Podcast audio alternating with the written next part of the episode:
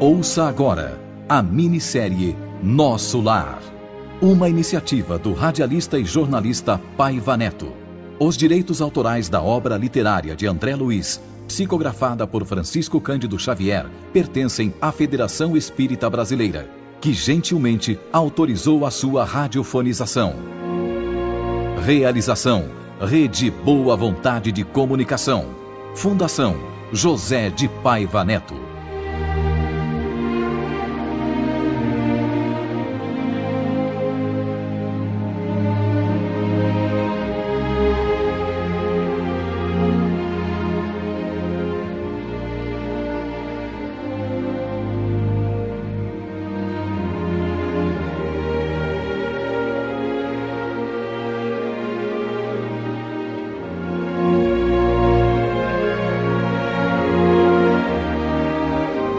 Coração batia descompassadamente enquanto eu era conduzido naquela maca improvisada. A expectativa era tanta que superava o grave estado de prostração em que me encontrava. Vencendo a fraqueza, procurava olhar em todas as direções. Havia uma suave claridade iluminando todas as coisas. Ao longe, um gracioso foco de luz dava a ideia de um pôr de sol em tarde de primavera. A caminhada lenta e cautelosa dos enfermeiros permitia-me assistir deslumbrado ao desfile de preciosas edificações no meio de extensos e belíssimos jardins. Eu estava fascinado, apesar de exausto. Aqui está bem.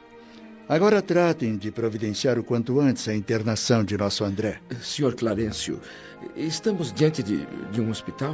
Pelo menos é o que está me parecendo. Pode-se dizer que sim, meu amigo. É um belo edifício. Dá a impressão de ser muito acolhedor. Estes dois jovens são auxiliares do serviço de saúde e vão cuidar de você, André Luiz. Será conduzido neste leito de emergência bem melhor do que esse improvisado em que o trouxemos até aqui. Por favor, Sr. Clarencio, o que posso fazer para demonstrar a minha gratidão? demonstrar gratidão? Terá infinitas oportunidades. Não a mim, mas ao Cristo. Uh, a que pavilhão devemos conduzir o paciente, senhor? Ao da direita. Você está em boas mãos, André. Eu não posso acompanhá-lo até lá, tenho outros deveres no momento. Amanhã cedo voltarei a vê-lo. Fique em paz. Fique em paz o senhor também e muito obrigado pelo que está fazendo.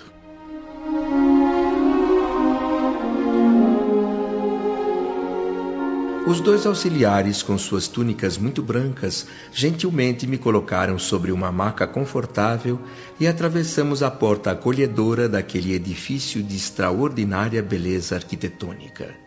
Percorremos em silêncio corredores muito limpos, brandamente iluminados, deixando para trás incontáveis portas brancas, até que entramos num aposento bem amplo, confortável, ricamente imobiliado, onde já me esperava um leito que recebi como uma dádiva, uma bênção dos céus. Você vai ficar bem aqui, André, e logo, logo receberá a visita de um médico. Meus amigos, por mais que eu me esforce, eu não consigo descrever o meu sentimento de gratidão para com todos vocês. Eu gostaria de saber, se possível, que lugar é este? Em que novo mundo me encontro? De que estrela maravilhosa me vem agora essa luz confortadora e brilhante que entra pela janela e banha meu rosto? Estamos nas esferas espirituais vizinhas da Terra. E essa luz que você vê é a mesma que nos iluminava o corpo físico. A diferença é que a nossa percepção visual aqui é muito mais rica. O Sol é o mesmo, é a divina matriz da vida. A claridade que dele irradia provém diretamente do autor da criação. Compreendo. O sol é muito mais belo e precioso do que podemos supor enquanto vivemos na Terra. Sinto vergonha agora, mas devo confessar que eu mesmo, enquanto vivia no planeta, nunca parei para agradecer a imensurável bondade do Criador que nos deu de presente uma estrela de primeira grandeza para iluminar os nossos caminhos. Ah, não se culpe, André. Essa falta é comum a quase todos nós quando vivemos no planeta. Agora você deve se alimentar com este caldo e beber desta água.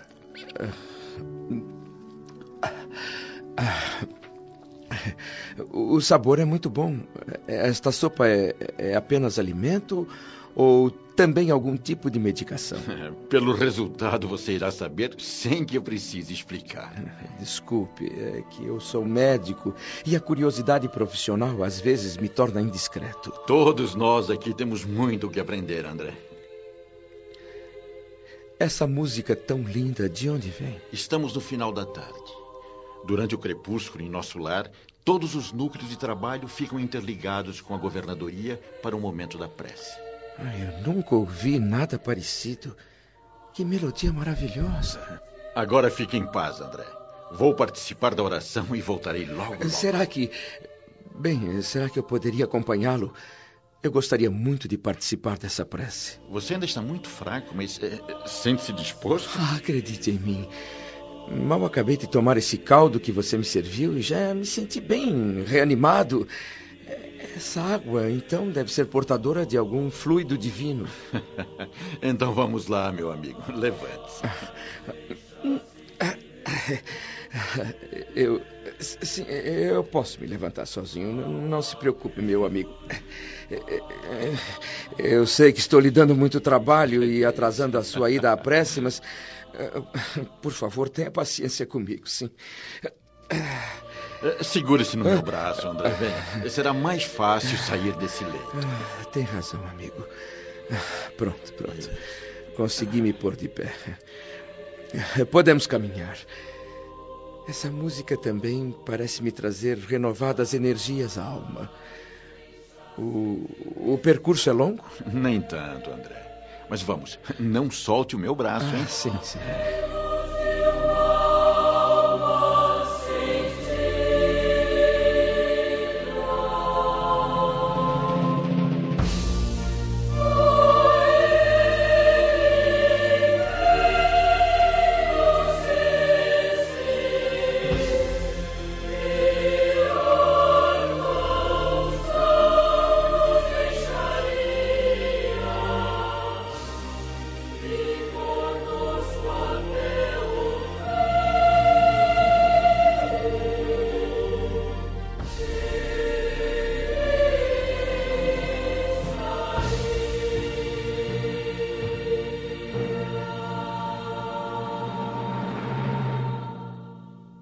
Impossível descrever a felicidade que eu sentia.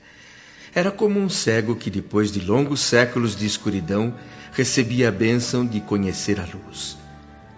Novas energias amparavam a minha alma. Aquela melodia divina era como uma suave colmeia de sons a caminho de mundos superiores. As notas atravessavam o espaço em perfeita harmonia com o meu coração. Seguia vacilante, trôpego, mas confiante. Pouco depois, chegamos ao vestíbulo de um enorme salão. Por que parou, meu amigo? Está muito cansado? Quer voltar para o quarto? Não, não, não. Perdoe-me aqui. Eu estou fascinado pelo que vejo. Que lugar maravilhoso! A claridade refletida por aquela abóbada tão brilhante, as guirlandas imensas, tantas flores de extraordinária beleza. Esse salão enorme, uma multidão meditando em silêncio. Mas quanta espiritualidade superior. Além dessas pessoas, todas as instituições e residências de nosso lar estão orando em sintonia com o governador através da visão e da audição à distância. Durante o crepúsculo, nossa colônia inteira louva o coração invisível do céu. Apertei com mais força o braço do auxiliar amigo, como que me desculpando por estar tão ansioso, e entramos no grande salão. Ninguém parecia dar conta da minha presença, todos muito atentos à espera de alguma coisa. Minha mente fervilhava de curiosidade. Quantas perguntas eu tinha para fazer, quantas dúvidas. Em cada nova direção que olhava, nova surpresa. Mais impressionado ainda fiquei quando vi, ao fundo do salão, uma tela gigantesca, um prodigioso quadro de luz muito brilhante. Com certeza, um processo de televisão bastante adiantado. Nessa tela surgiu então o cenário de um templo maravilhoso, onde se destacava a figura de um ancião coroado de luz em atitude de prece, envergando alva túnica de radiações luminosas. Seu olhar fixava o alto. Em plano inferior, contei setenta e duas figuras que pareciam acompanhá-lo em respeitoso silêncio. Minha emoção se fez ainda maior quando vi entre essas figuras ninguém menos do que o meu primeiro benfeitor, o bom velhinho chamado Clarencio.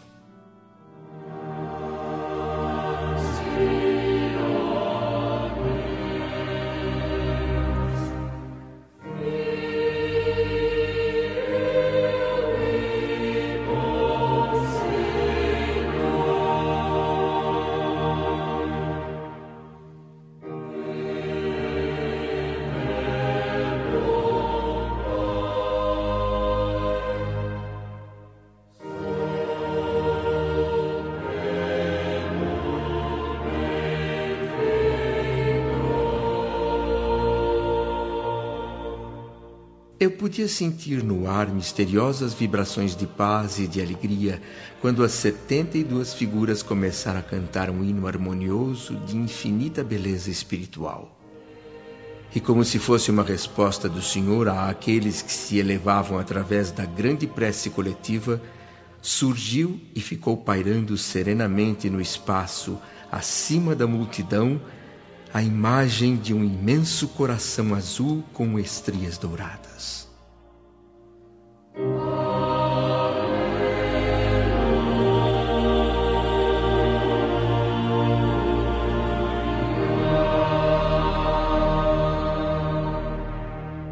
Acompanhando essa maravilhosa imagem, uma outra melodia vinda talvez de esferas distantes e muito elevadas complementava o reconhecimento de Deus ao cântico de louvores. A custo eu segurava um pranto de alegria que teimava em banhar mais uma vez o meu rosto e consegui me conter até o momento em que uma extraordinária chuva de flores azuis se derramou sobre todos nós. Estendi os braços, abri as mãos tentando segurar algumas e logo vi que não era possível porque os delicados miosotes caídos do céu se desfaziam ao tocar nossa fronte.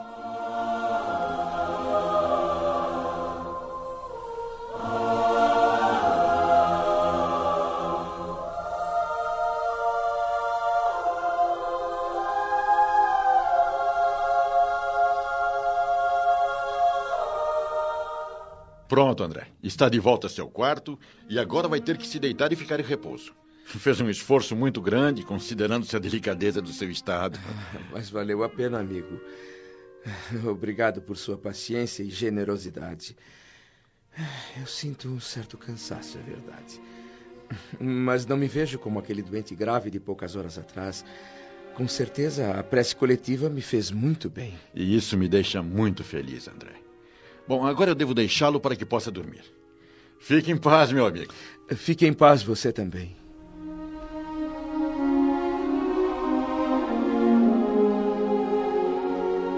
Sozinho naquele aposento acolhedor, confortavelmente recostado no leito, fiz um pequeno balanço dos últimos acontecimentos.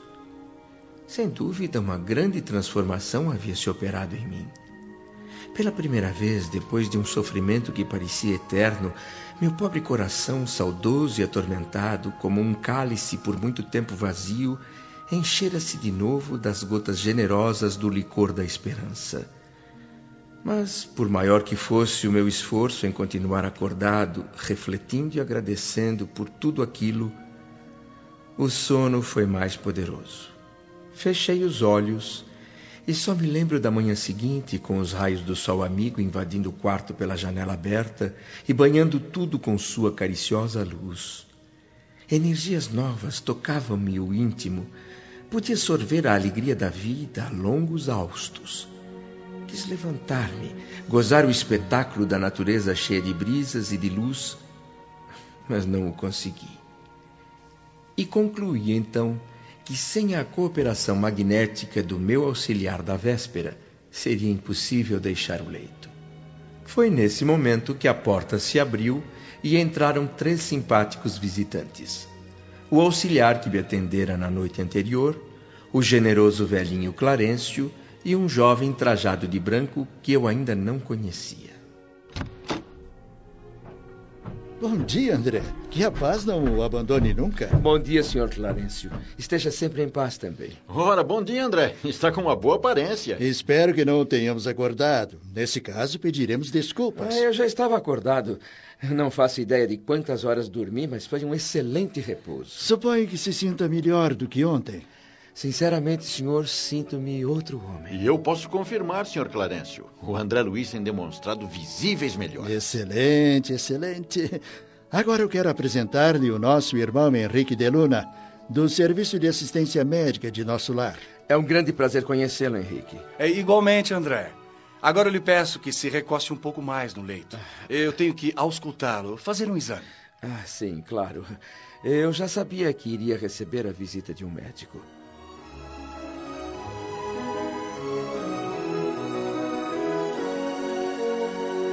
O médico Henrique de Luna auscultou-me demoradamente, muito concentrado, muito atento. Seu semblante, agora sério, criou em mim uma grande expectativa. Finalmente voltou-se para o Sr. Clarencio e comentou num tom assustadoramente formal.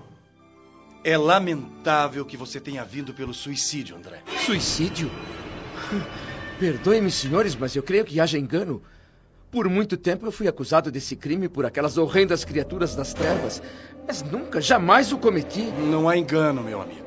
Mas, mas como? Ninguém mais do que eu lutou pela vida. Foram mais de 40 dias na casa de saúde, batalhando incessantemente contra a morte. Eu tive uma oclusão intestinal e sofri duas operações graves. Hum, mas nem por isso desisti de viver. Por que me chamam de suicida? Por quê? Sua oclusão intestinal tinha raízes em causas profundas. Talvez não tenha ponderado bastante, André.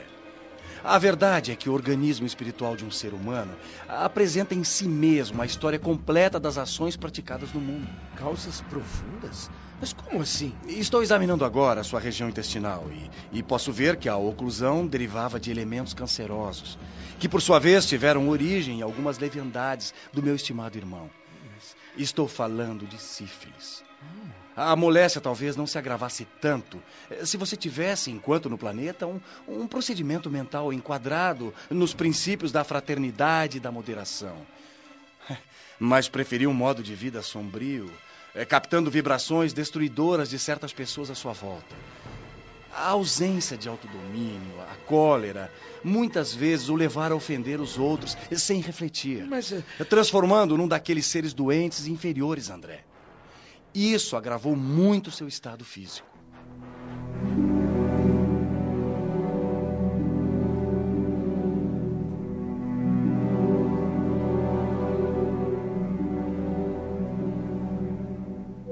Clarencio permanecia quieto e sereno, ouvindo atentamente as palavras do médico. Palavras que me feriam o fundo da alma. Mesmo considerando a infinita gratidão que sentia por ter sido acolhido naquele lugar abençoado, era difícil conter o assomo de revolta que fervia no meu íntimo. Henrique de Luna falava com segurança, conhecimento de causa e parecia ignorar a angústia que me oprimia. O exame continuava. Os órgãos do corpo somático têm calculáveis reservas. Assim foram criados pelo Senhor. Mas nosso amigo André perdeu excelentes oportunidades, desprezou patrimônios preciosos da experiência física. Seu fígado foi maltratado por sua própria ação. Seus rins foram esquecidos por você num completo menosprezo às dádivas sagradas. Todo o seu aparelho gástrico foi destruído por excessos de alimentação e bebidas alcoólicas. A sífilis trazida pelas leviandades acabou por devorar suas energias essenciais. Em resumo, a longa tarefa que lhe foi confiada na Terra pelos maiores da espiritualidade superior foi reduzida a meras tentativas de um trabalho que não se consumou. Então, meu caro amigo, responda-me com toda a sua honestidade. Foi ou não foi suicídio?